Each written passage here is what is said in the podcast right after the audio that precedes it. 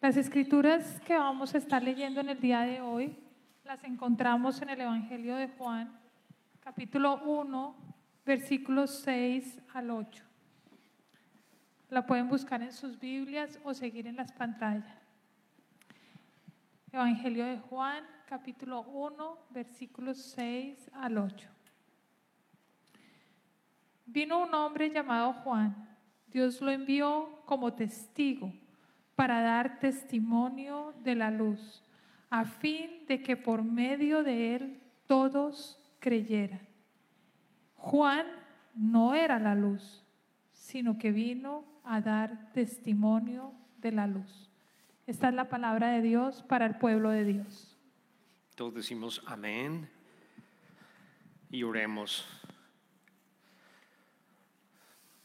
Amado Padre, te damos infinitas gracias por estar aquí, Señor, en tu espíritu, Padre mío. Te pedimos que nos ilumines a cada uno de nosotros, que podamos expresar todas nuestras ah, dudas, preocupaciones, Señor, también como parte del servicio. Y adicionalmente aprender, aprender de ti qué significa la luz, Padre.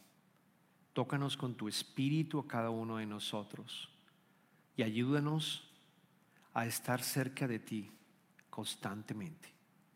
Te pedimos esto en el nombre de tu amado Hijo Jesucristo y todos decimos amén, amén y amén. Yo les voy a dar una tarea a ver ustedes qué piensan. Imagínense que alguien los llama y les dice, queremos que tú le enseñes a una persona ciega de nacimiento qué significa la luz. Queremos que tú le expliques a esta persona qué entiendes tú por la luz. ¿Qué harías? ¿Qué harías? ¿Qué te llega a la mente en este momento? Una persona que nunca ha visto la luz porque nació ciega.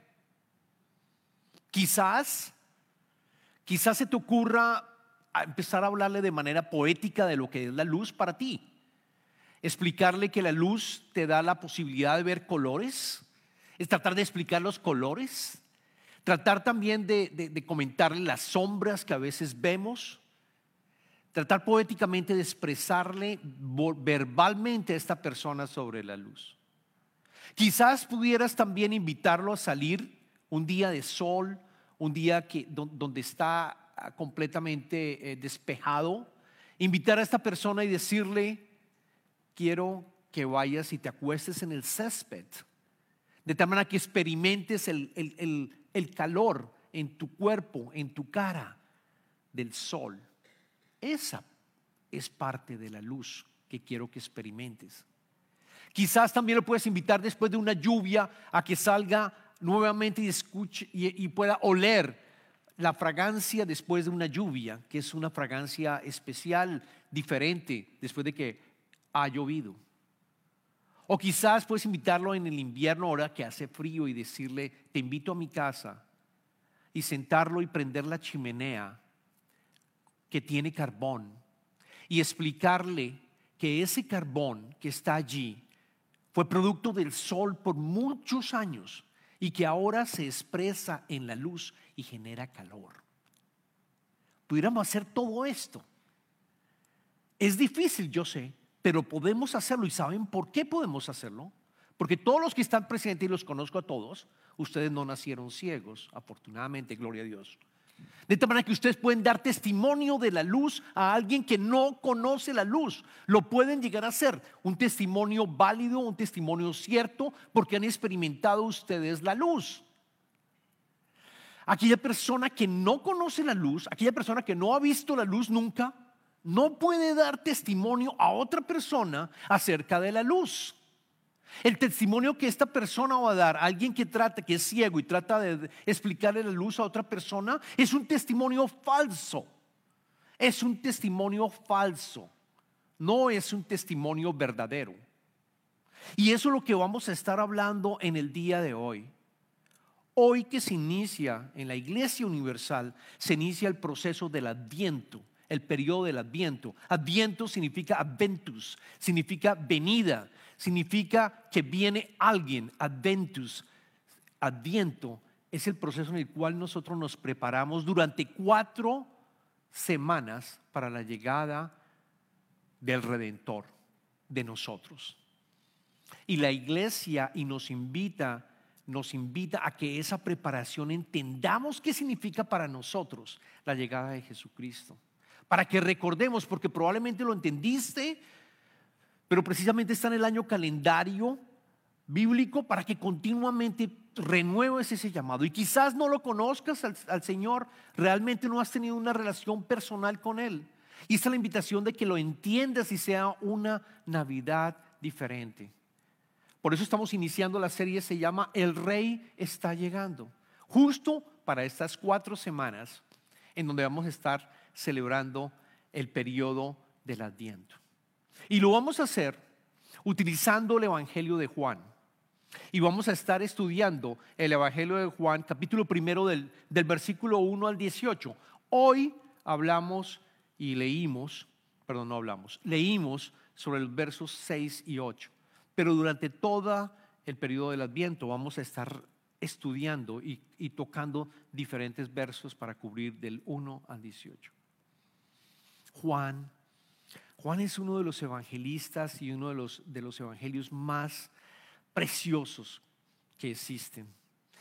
Y parte también se debe, y el mensaje es diferente a los otros tres evangelios, y parte se debe porque Juan era el apóstol, era el apóstol uno de los, del círculo más cercano de Jesucristo. Jesucristo tenía tres personas cercanas a él de los apóstoles. Era uno Pedro, el otro era Juan y el otro era Jacobo. Juan era de los más jóvenes. El Evangelio de Juan fue escrito en el año más o menos 90 y 100. Fue el último Evangelio que se escribió. Y Juan conocía perfectamente a Jesucristo, lo conocía igual que los otros, pero había una relación especial con él, con Cristo. Y a diferencia de los otros evangelios, el Evangelio de Juan lo que quiere demostrarle al mundo, cada uno de nosotros, es que Jesús es Dios. Jesús es Dios. Jesús es el Mesías y Jesús es Dios y vino a rescatar al mundo. Porque para Juan lo que lo quiere expresar es que el mundo, y eso es verídico, el mundo está en tinieblas. El mundo está en oscuridad. El mundo a raíz del pecado original no hay luz, no hay verdad. Satanás está constantemente atacándonos a nosotros con una serie de testimonios que son falsos, con una serie de testimonios que nos dicen que quizás tú no eres una persona que pueda llegar a ser exitosa de cualquier forma o a ser valiosa o que tienes que estar tú siendo Dios. Tú tienes que ser tu propio Dios para llegar a tener felicidad en este mundo y para tener, como dicen los americanos, fulfillment en inglés, para poder llegar a, a, a tener algo completo en ti, lo cual es una mentira es una mentira. Y Satanás con sus agentes están constantemente dando falsos testimonios de lo que es la luz, de lo que teóricamente es la luz y que tú lo lees en las noticias o en el social media.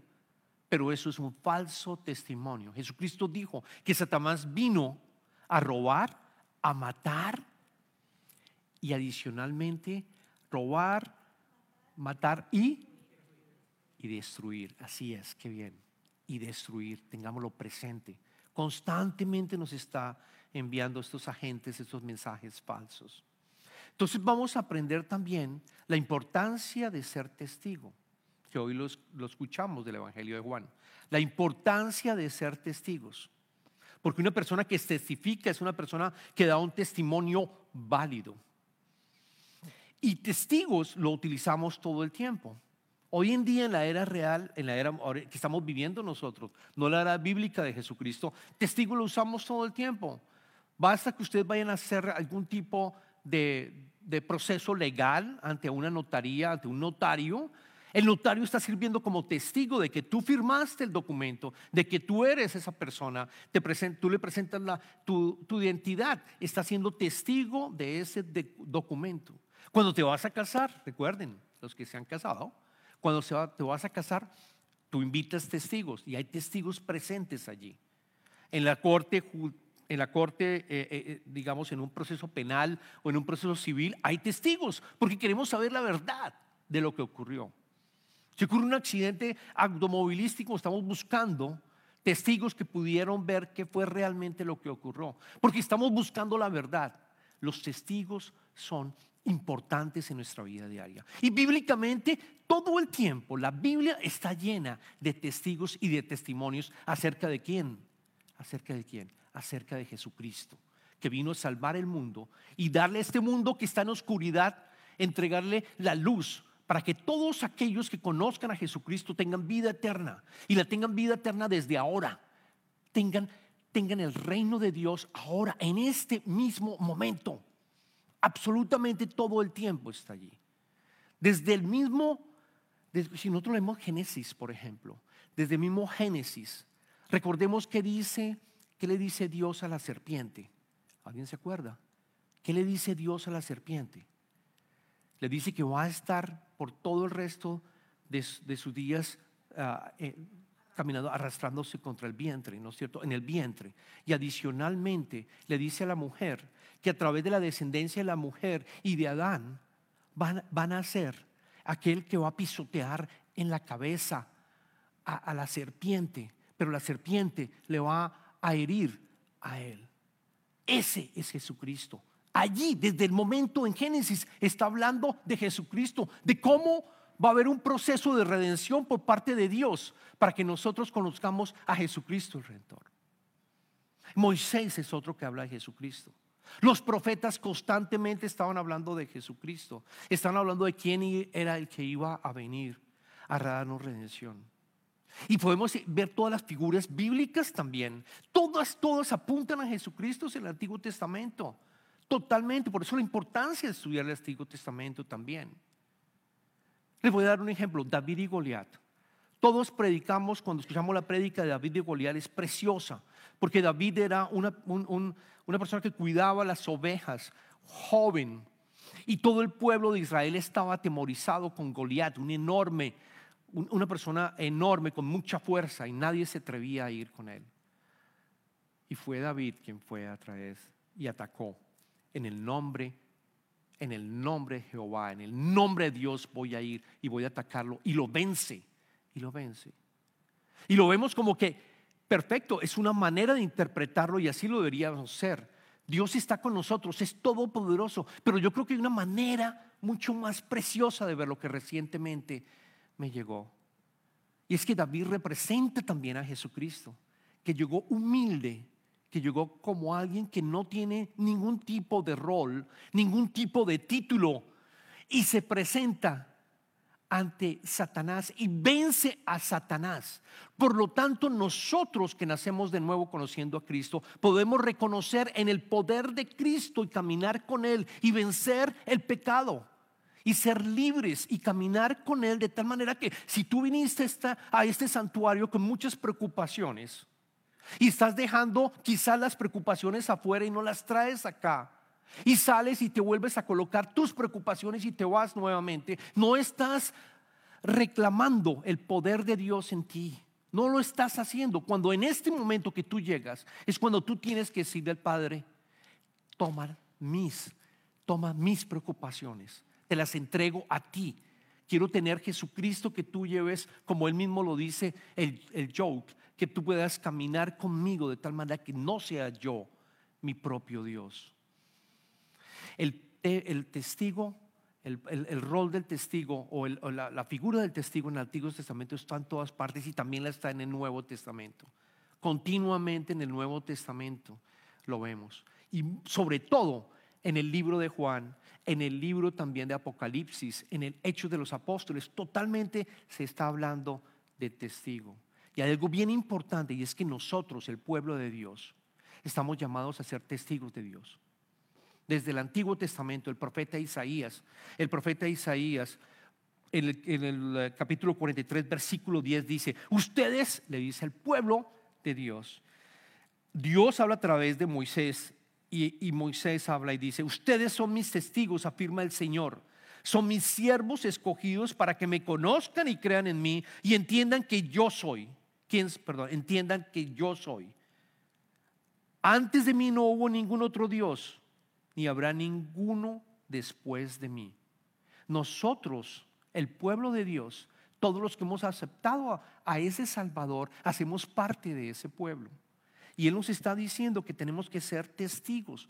Precisamente por las obras que ha hecho en nosotros, podemos testificarles a otros. El pueblo de Dios, el pueblo de Israel, en el Antiguo Testamento vemos que no lo hizo continuamente.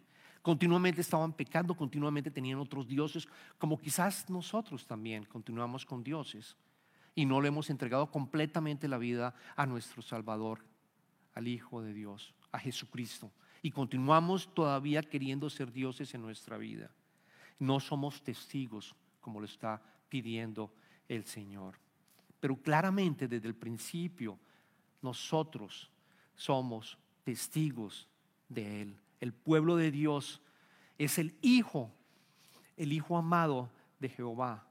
El pueblo de Dios también en, otras del el profeta Isaías y Jeremías dice que la esposa, el pueblo de Dios es la esposa de Jehová.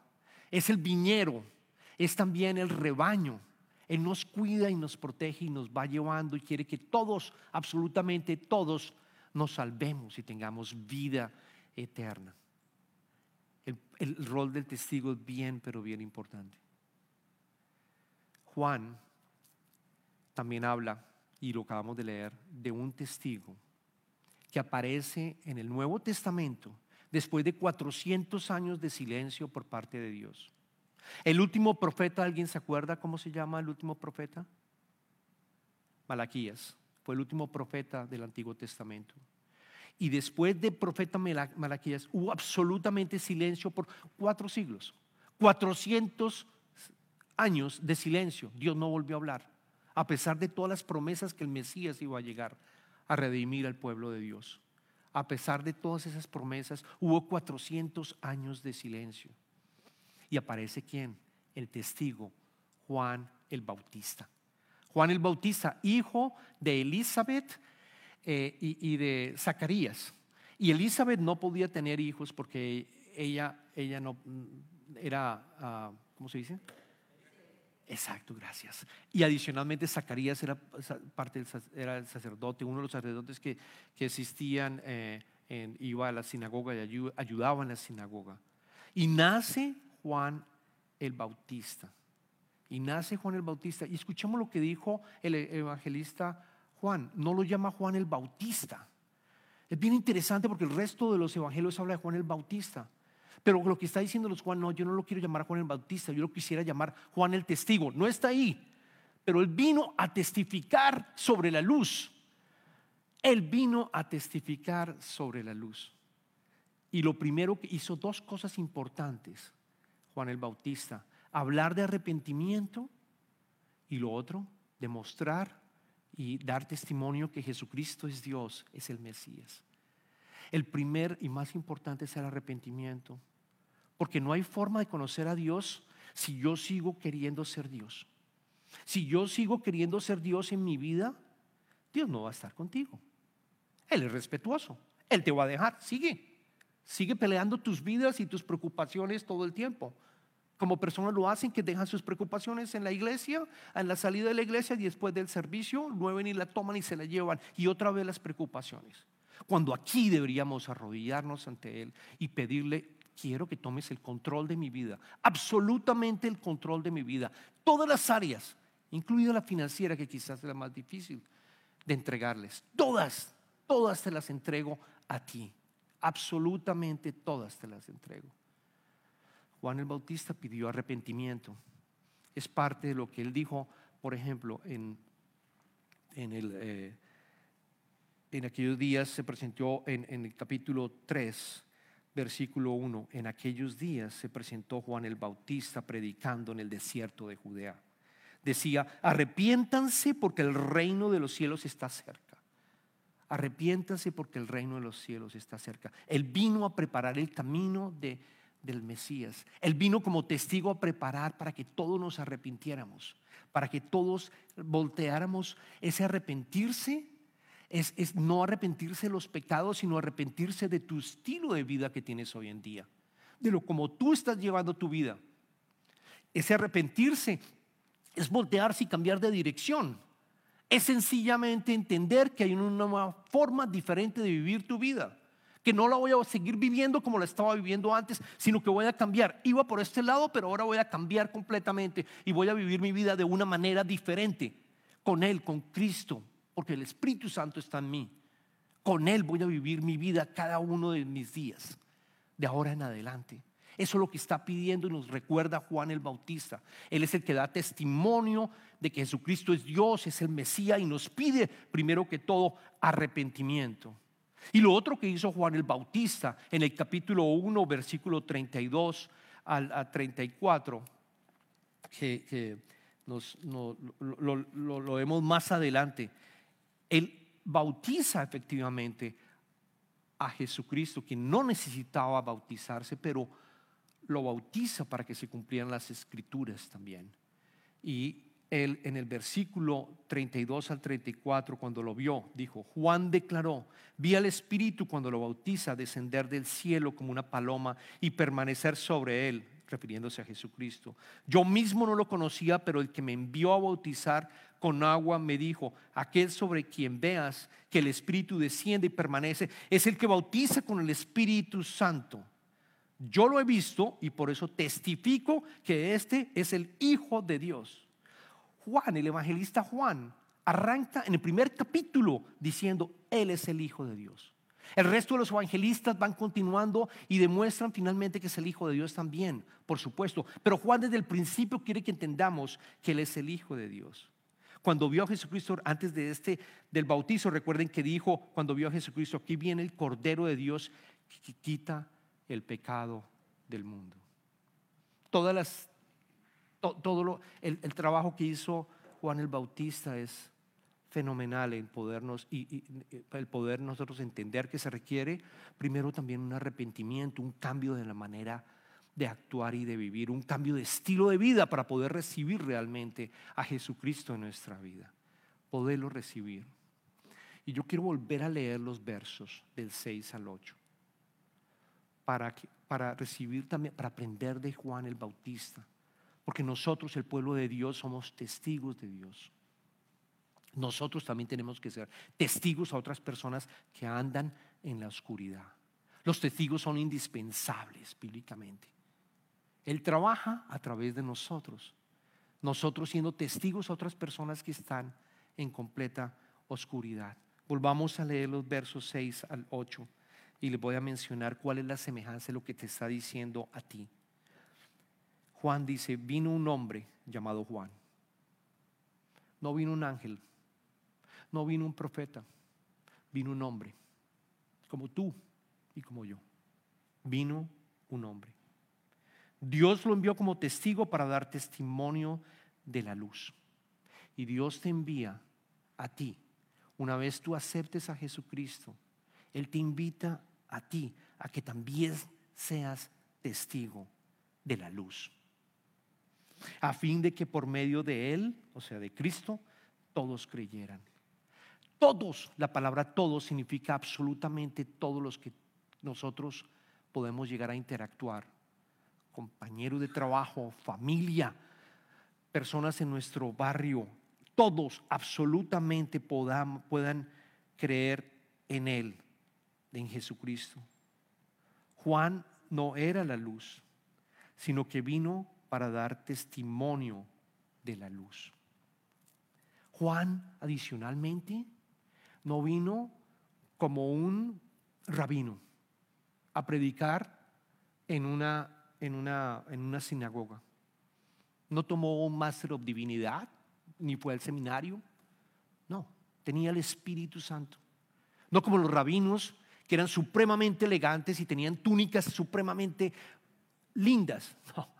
Juan el Bautista no tenía esas túnicas. Juan el Bautista, algunos como lo saben, vestía piel de camello. No comía como los rabinos que comen, comían quizás lo más, lo más precioso, lo más rico que hubiera en ese tiempo. No, Juan el Bautista comía langostas y comía miel. y vivía en el desierto, no en las, en las casas ricas que tenían quizás los rabinos. Él es como tú. Él es como tú. Él te invita a ser como tú. A que también prediques, a también prediques el, la palabra de Dios y le puedas dar luz a los demás. Pero se requiere arrepentimiento primero. Y como parte del adviento, eso es lo que nos pide también el Señor. Que realmente evaluemos nuestras áreas que nosotros tenemos en nuestras vidas. ¿Qué es lo que yo no le he entregado al Señor? ¿Qué es lo que todavía permanece en oscuridad en mi vida? ¿Qué área de mi vida todavía no hay luz? Y pídele que haya luz en tu vida, en esa área en donde todavía no existe la luz. Y Él te va a proveer la luz. El llamado no es solamente entonces a que lo aceptemos, sino que también seamos testigos a otros que en este momento están viviendo en completa oscuridad y que están muy cerca de nosotros. Recordemos las palabras de Jesucristo en el, en el libro de Hechos de los Apóstoles, capítulo primero, versículo 8. Jesucristo dijo, cuando venga el Espíritu Santo sobre ustedes, es decir, nosotros, recibirán poder y serán mis testigos tanto en Jerusalén como en toda Judea, Samaria y hasta los confines de la tierra.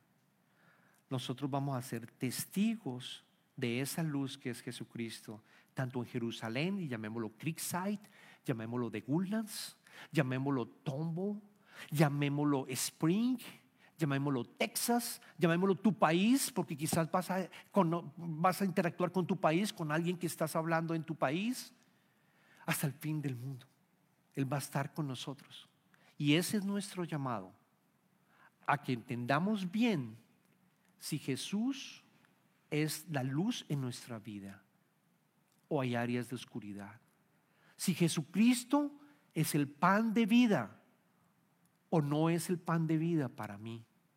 Si Jesucristo es el pastor que me habla y me guía, o yo estoy siendo guiado por otros agentes de Satanás quizás, llamémoslo así, que me están diciendo mentiras, que me están tratando de, que yo muera y, y tratando de destruir mi familia y el resto de ellos. Que este periodo del adviento sea un periodo en donde podamos hacer esta evaluación para rendirnos a los pies de nuestro Salvador, Jesucristo. Amén. Oremos. Padre, te damos infinitas gracias por hacernos testigos tuyos de la luz. Y te pedimos que sin la luz tuya no está iluminando nuestras vidas en algunas áreas, Padre.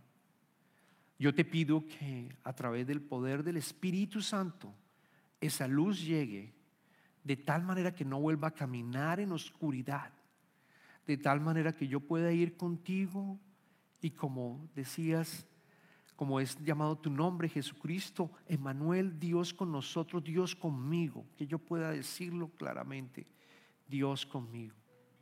Que tú seas nuestro pan, que tú seas el pan de vida, que tú seas la luz de nuestra vida, que tú seas nuestro pastor, el buen pastor, que tú nos acompañes diariamente y podamos experimentar el reino de los cielos ya en este momento y no cuando físicamente nos vayamos a morir, Padre mío, de manera material.